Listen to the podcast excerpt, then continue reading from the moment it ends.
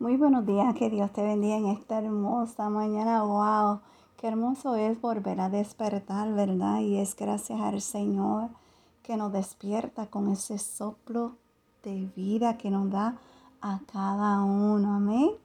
Así que vamos a comenzar el día con un café con mi amado Dios y el tema de hoy es expresión de amor.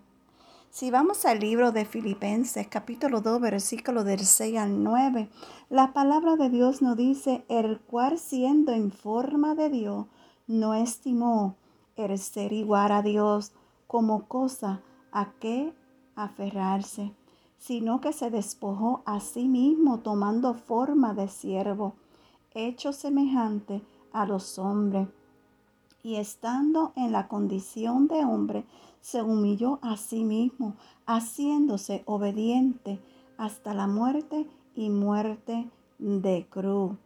Por lo cual Dios también le exaltó hasta lo sumo y le dio un nombre que es sobre todo nombre. Aleluya. ¿Sabes? Cada vez que se presenta una situación a tu vida, ¿Cómo la enfrentas? ¿Cuál es la actitud que tomas frente a esa situación?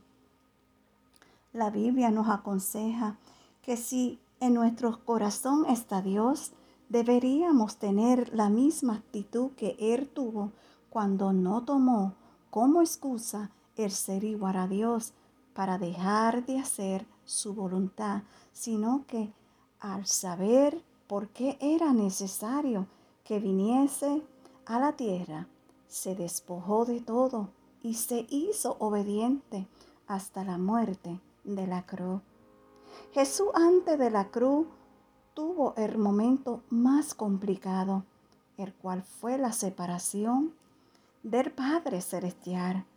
Así es, Jesús se hizo pecado por nosotros, es decir, llevó el rigor de nuestros pecados sobre su vida hasta separarse de Dios y por amor hasta la muerte, que ofrecía la cruz, pues sin derramamiento de sangre no habría perdón de pecados.